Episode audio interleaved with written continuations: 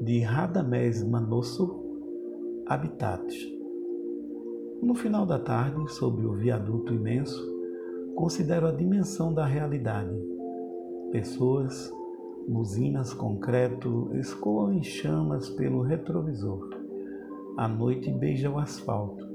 Elétrica e nervosa, a vida pulula na dura geografia metropolitana. Cansada, a cidade se veste para a noite. A fauna das esquinas exibe seus tesouros e nada para. Decididamente, essa cidade não cabe em mim.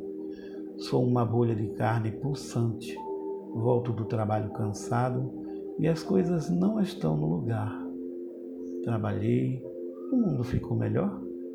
Logo estarei em casa, onde me aguardam, onde me guardo. A senhora da noite segue rugindo seu canto áspero e sedutor, como fera, como mãe, como máquina.